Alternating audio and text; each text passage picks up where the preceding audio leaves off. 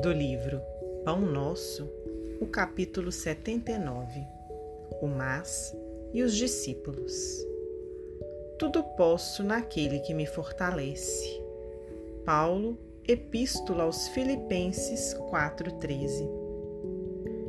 O discípulo aplicado assevera: De mim mesmo nada possuo de bom mas Jesus me suprirá de recursos segundo as minhas necessidades.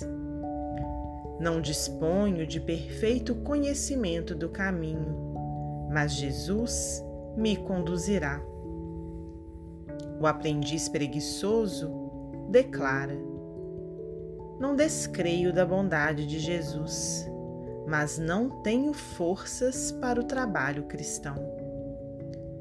Sei que o caminho permanece em Jesus, mas o mundo não me permite segui-lo.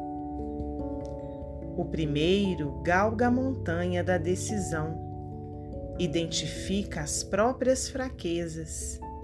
Entretanto, confia no divino amigo e delibera viver-lhe as lições.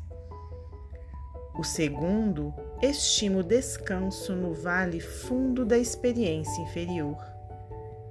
Reconhece as graças que o Mestre lhe conferiu, todavia, prefere furtar-se a elas. O primeiro fixou a mente na luz divina e segue adiante.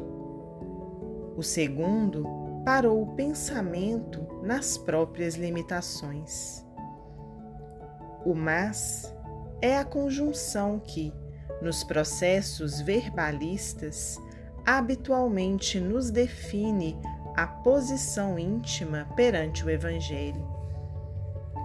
Colocada à frente do Santo Nome, exprime-nos a firmeza e a confiança, a fé e o valor.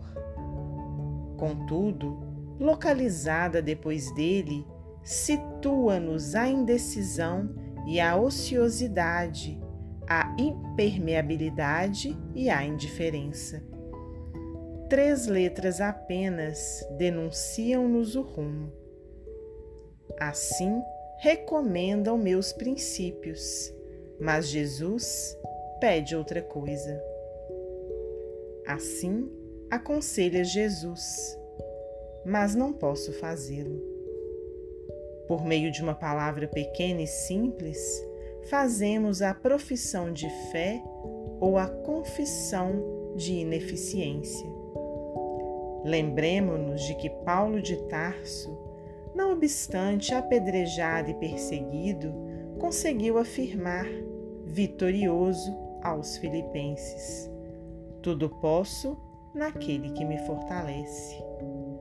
Emmanuel Discografia de Francisco Cândido Xavier.